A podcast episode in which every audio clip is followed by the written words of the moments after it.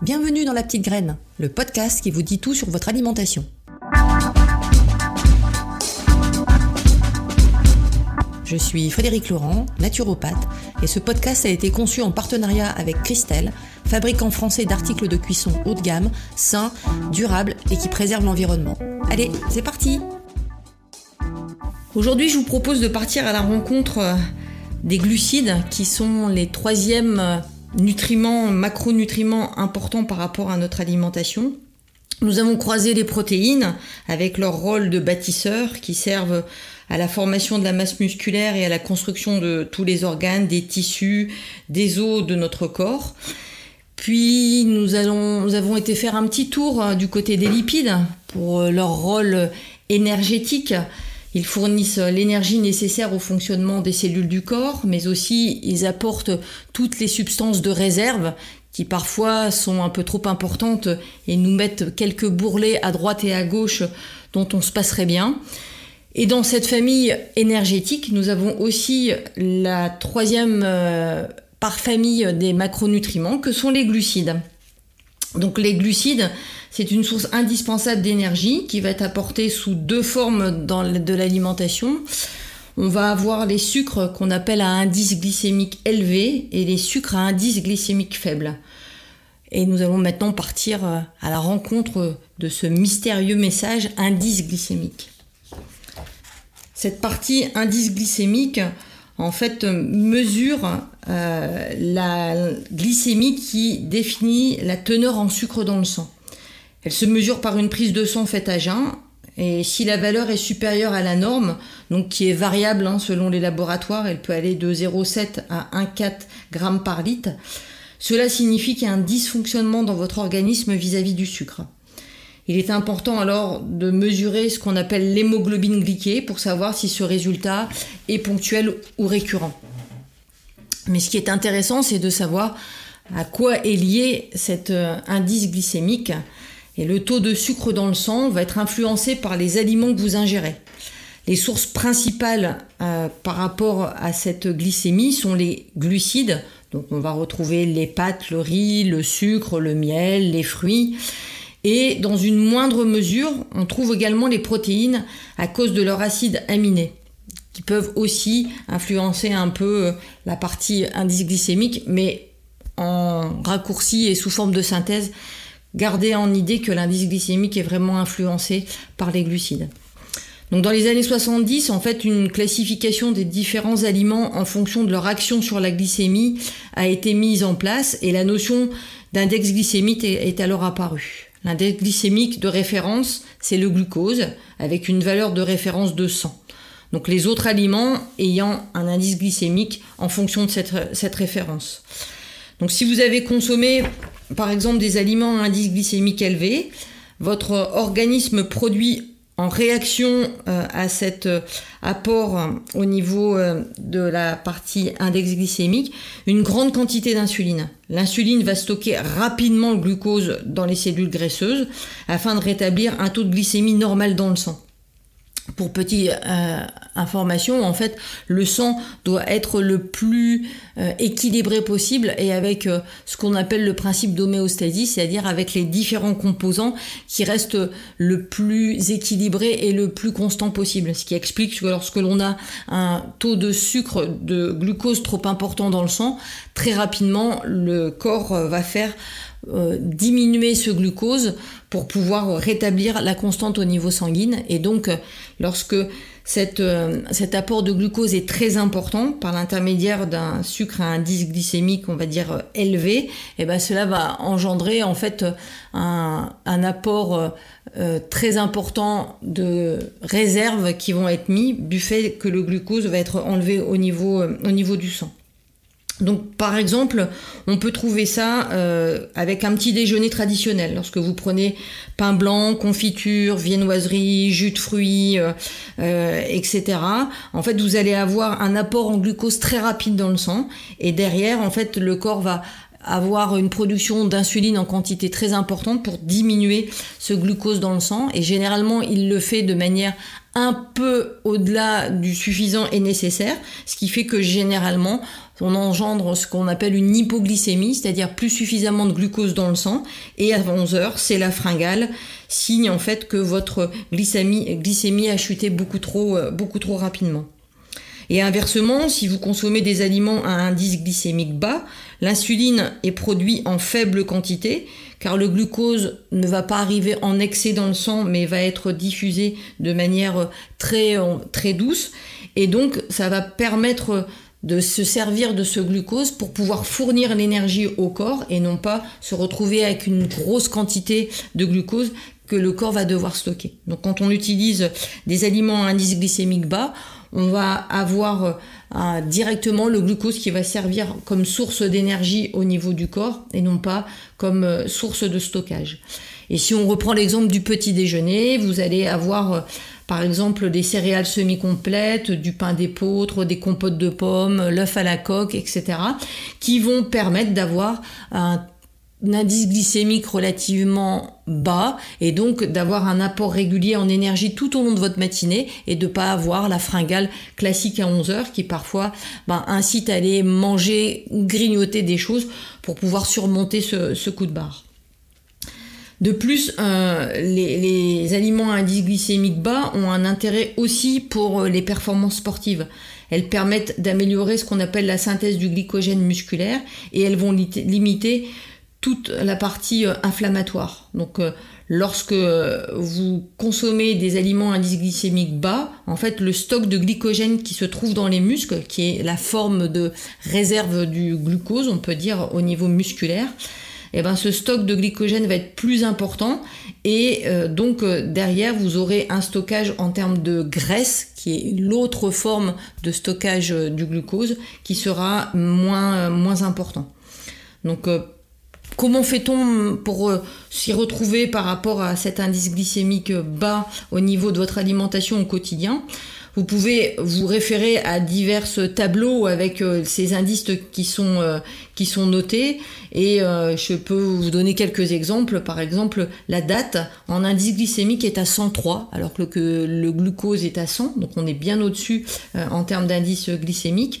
Vous avez la pomme de terre au four qui est à 95, la baguette blanche qui est à 95, les galettes de riz soufflé qui ont fait, euh, on va dire, leur euh, effet mode il y a quelques temps, ont un indice glycémique de 85, donc qui est relativement euh, élevé. Les purées de pommes de terre qui sont à 83, le gris cuisson rapide qui est à 87, et puis on va avoir à l'inverse la patate douce cuite qui est à 46 et le lait de soja euh, qui est euh, à 36. Donc on dit euh, en termes de référence qu'un indice glycémique est élevé lorsqu'il est supérieur à 70. Donc on va retrouver notre baguette blanche, la galette de riz soufflé, les dates, le riz à la cuisson rapide. Et puis on dit que l'indice glycémique est modéré quand il est entre 56 et 69. Donc on va retrouver la polente par exemple, euh, et puis l'indice glycémique bas, lorsque vous avez euh, une valeur qui est inférieure à 55, on va retrouver notre patate douce, on va retrouver le, lait de soja. Vous pouvez retrouver tous ces éléments sur les indices glycémiques dans des tableaux euh, très, très facilement. Ce qui va être intéressant au-delà de l'indice glycémique, qui est quand même relativement commun, c'est la charge glycémique. Alors la charge glycémique, c'est l'indice glycémique euh, ne tient pas compte de la proportion de glucides que renferme un aliment.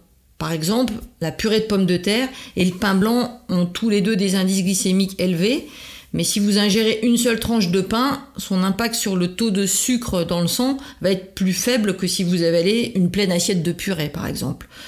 Donc en 1997, un professeur qui s'appelle Walter Willett de l'université de Harvard a proposé un concept de charge glycémique. Donc la charge glycémique d'un aliment, en fait, va évaluer la capacité de l'aliment à élever le sucre sanguin d'une portion courante de cet aliment.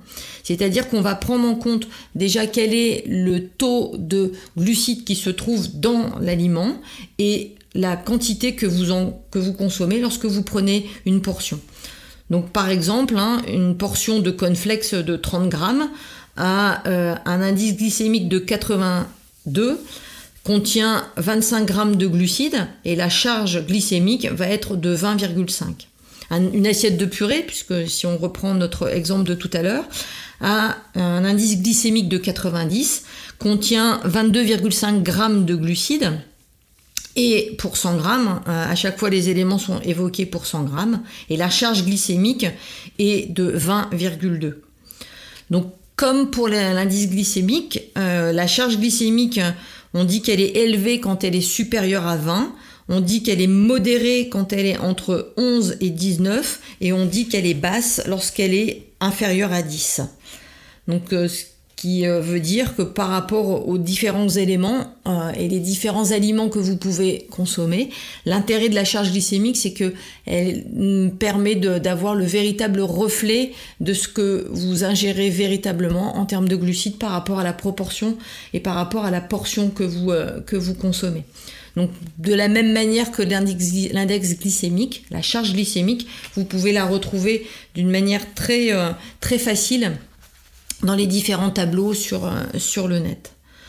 Donc d'une manière générale, par rapport à cette partie glucidique, maintenant que l'on a bien défini euh, quels sont les indices glycémiques bas et élevés ou les charges glycémiques basses ou élevées, on sait que dans notre quotidien, pour pouvoir assurer notre, notre énergie, euh, il est recommandé de consommer 50 à 55% de glucides dans notre ration quotidienne.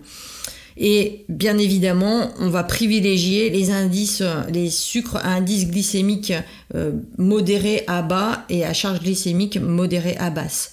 On dit que les, sucres à indice glycémique élevé correspondent à peu près à moins de 10% de l'apport que vous allez pouvoir avoir en glucides ou, euh, ou, en, ou en sucre. Ça représente, pour vous donner une idée, à peu près moins de 100 grammes par jour. Donc sachant aussi que euh, votre masse grasse adore les sucres à indice glycémique élevé, donc très vite, on va dire, digérés, ils passent rapidement dans le sang sous forme de glucose et ils vont entraîner une montée de la glycémie. Et cette montée de glycémie va provoquer d'abord un ralentissement de toutes vos fonctions euh, biologiques, biochimiques et elle va euh, aussi euh, avoir comme impact d'avoir une euh, sur quantité de glucose qui vont se transformer en graisse pour pouvoir, pour pouvoir être stockées.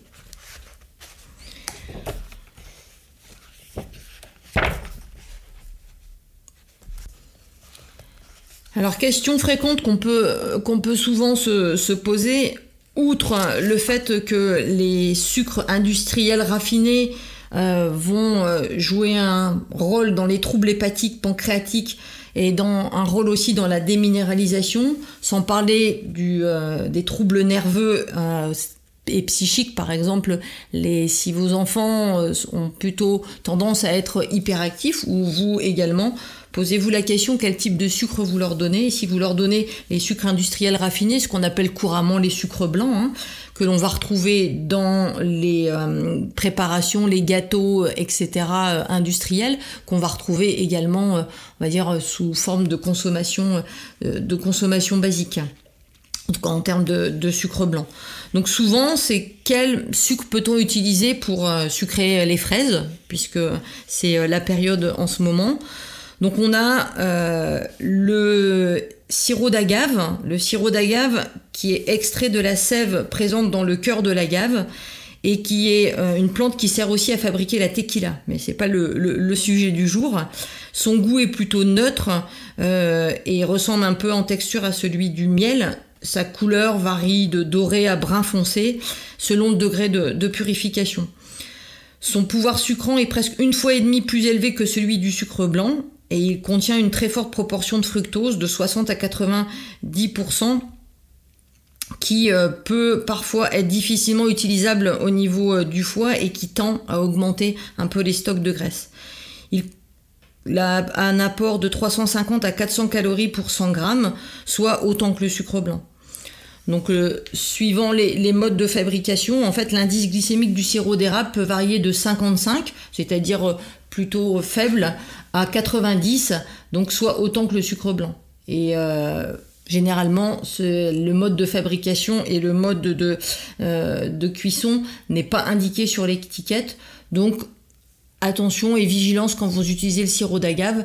Euh, et faites attention à quand même à ce que ce soit une fabrication qui soit avec une cuisson plutôt, euh, plutôt lente. On a le sirop d'érable qui est aussi assez connu, qui est un sirop qui est onctueux, qui est obtenu en faisant bouillir la sève d'érable à sucre, donc euh, jusqu'à 112 degrés. Il est riche en saccharose, c'est-à-dire en glucose et fructose, et sa saveur et sa couleur varient en fonction des années du lieu du lieu de production ou du moment où l'eau d'érable a été recueillie. Il apporte à peu près 261 calories au 100 grammes contre 400 calories pour le sucre blanc, donc euh, plus intéressant. Il a un pouvoir sucrant qui est 1,4 fois plus élevé que celui du sucre blanc. Il est riche en vitamine B, en protéines, en minéraux comme le zinc, le calcium, le potassium ou le manganèse. Son indice glycémique est plutôt faible, on dira modéré puisqu'il est de 65 euh, il joue euh, un rôle aussi intéressant par rapport à son apport en vitamine B2 et son apport en calcium, magnésium, donc euh, à son fer et à son zinc. Il est idéal en fait pour utiliser dans la préparation des gâteaux en mettant moitié moins en termes de quantité que la dose de sucre annoncée. Donc plutôt intéressant avec un petit goût en plus relativement sympa pour ceux qui aiment avoir des choses assez euh, doucereuses au niveau des papilles.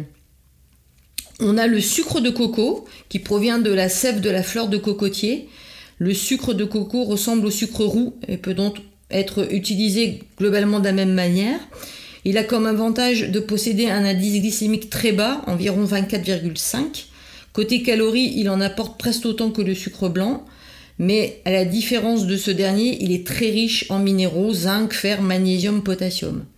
Il n'a pas le goût de noix de coco, mais il sent bon l'exotisme avec euh, son léger goût de caramel et de vanille. On peut le savourer tout simplement dans un yaourt, dans une salade ou, euh, pour revenir à ce que l'on disait tout à l'heure, dans les fraises. Et pour éviter la partie sucre blanc tout simplement, qui, est un sucre raffiné, vous avez le rapadura, qui est un sucre de canne complet, qui a aussi ce petit goût de caramel et qui est idéal dans toutes les préparations, que ce soit pour sucrer le yaourt, mais aussi pour pouvoir faire euh, vos gâteaux. Et ce que je vous propose pour finir sur une petite note sucrée, euh, c'est un flan de noix de coco. Donc un flan de noix de coco tout rafraîchissant et idéal à la fin d'un repas un petit peu, on va dire, euh, copieux. Donc pour euh, deux personnes en ingrédients, vous avez besoin de 30 centilitres de crème de riz, 20 centilitres de lait de coco, une gousse de vanille, 3 œufs, 80 g de noix de coco râpée et 50 g de sucre de coco. Vous allez préchauffer le four à 180 degrés, verser la crème de riz dans une casserole, ajouter le sucre et la gousse de vanille fendue et grattée et faites chauffer. Dans un saladier, fouettez les œufs entiers avec la noix de coco râpée, Versez la crème de riz chaude débarrassée de la gousse de vanille tout en mélangeant au fouet. Répartissez la préparation dans un moule à quête et faites cuire au four au bain-marie pendant 45 minutes. Laissez tiédir puis placez au frais au moins 4 heures avant de servir. Et voilà, régalez-vous, profitez bien et à bientôt